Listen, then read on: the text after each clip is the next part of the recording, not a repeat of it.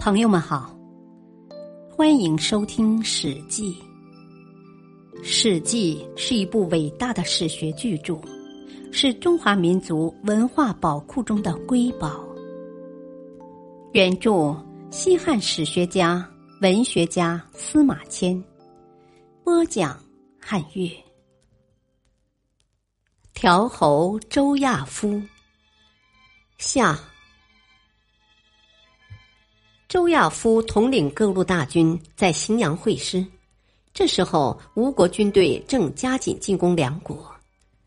周亚夫冷静的分析了时局，上书景帝说：“吴楚叛军势头正猛，我军暂不能同其正面交锋，不如暂时放弃梁国，派兵抄其后路，断绝叛军粮路，再一举全歼。”景帝同意了亚夫的策略，叛军猛攻梁国，梁国情势万分危急，多次派人请周亚夫予以增援，周亚夫却按原定计划命令部队日夜兼程，向东北方向挺进。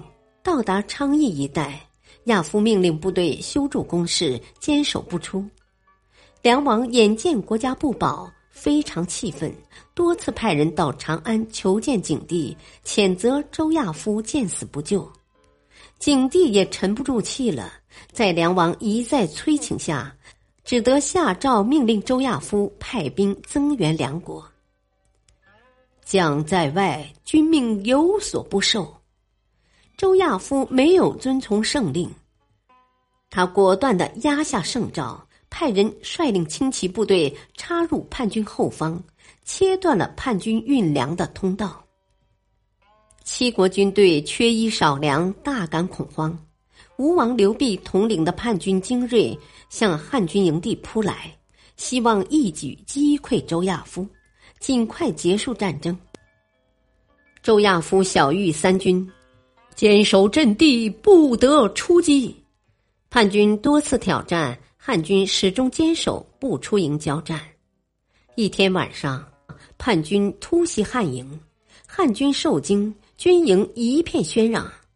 尽管突袭没有成功，但喧闹之声一直传到亚夫将军的营帐外。亚夫将军充耳不闻，高卧不起，静如泰山。不久，军营安定下来了。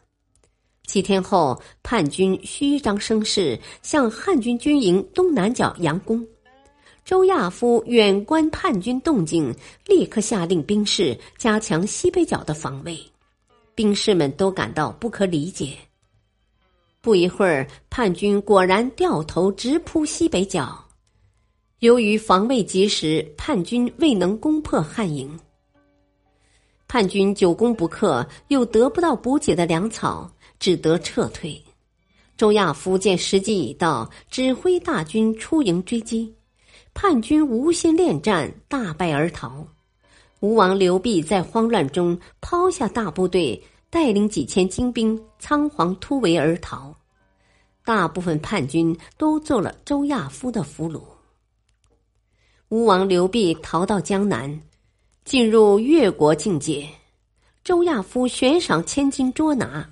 一个月后，越人抓获吴王，献上首级。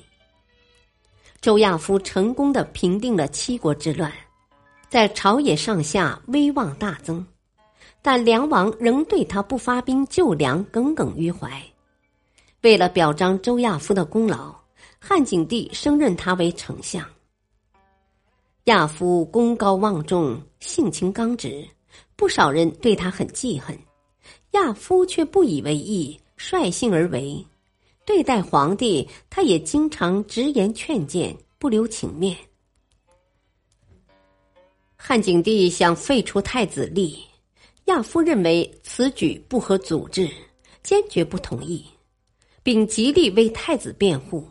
景帝很不高兴，对亚夫逐渐疏远了。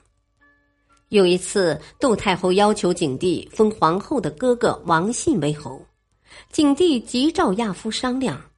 亚夫毫不迟疑地说：“高帝当年规定，非刘氏家族的人不能封侯，无功者不能封侯，有违反者，天下齐攻之。王信尽管是皇后的兄长，但既不姓刘，又未立过寸功，封他为侯是不对的。景帝听了，心里不舒服，但也只得作罢。汉景帝中元三年（公元前一百四十七年），周亚夫因病没有上朝，景帝趁机免去了他的丞相之职。此后不久，景帝又在宫中召见周亚夫，他命人给亚夫奉上酒食。亚夫一看，面前的桌子上放了一大块牛肉。没有筷子，亚夫非常恼火，回头命令侍者拿筷子。景帝冷笑着说：“怎么了？这些还不能满足你的需要吗？”亚夫明白皇上是有意为难自己，只得脱帽谢罪。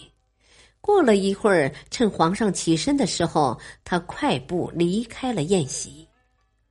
景帝看着亚夫的背影，对左右说：“这个遇事不满意的人，不能做将来少主的大臣呐。”从此，周亚夫彻底失去了景帝的宠信，在朝中的地位每况愈下。不久，亚夫的儿子从皇家公馆那里买了五百件盔甲盾牌，预备给父亲做殉葬用品。事情传出后，便有人诬告亚夫的儿子私藏武器、蓄谋叛乱。事情牵扯到周亚夫，景帝下令把亚夫交给玉立审讯。亚夫神情冷傲，拒绝回答玉立提出的一切问题。景帝听说后大怒，对左右说：“我不再任用此人为官。”接着派廷尉前去审问。廷尉问：“条侯是想造反吗？”亚夫说：“我儿子买的全是殉葬用品，我是快入土的人了，哪里有造反之心呢？”廷尉无言，强辩说：“条侯活着的时候没造反，死了后恐怕会在阴间造反吧。”周亚夫被投进监狱，为了表示反抗，他拒不进食。五天后，年迈的条侯在监牢里吐血而亡。条侯死后，他的封地随之全部被废除。感谢收听，下期播讲邹阳变冤。敬请收听，再会。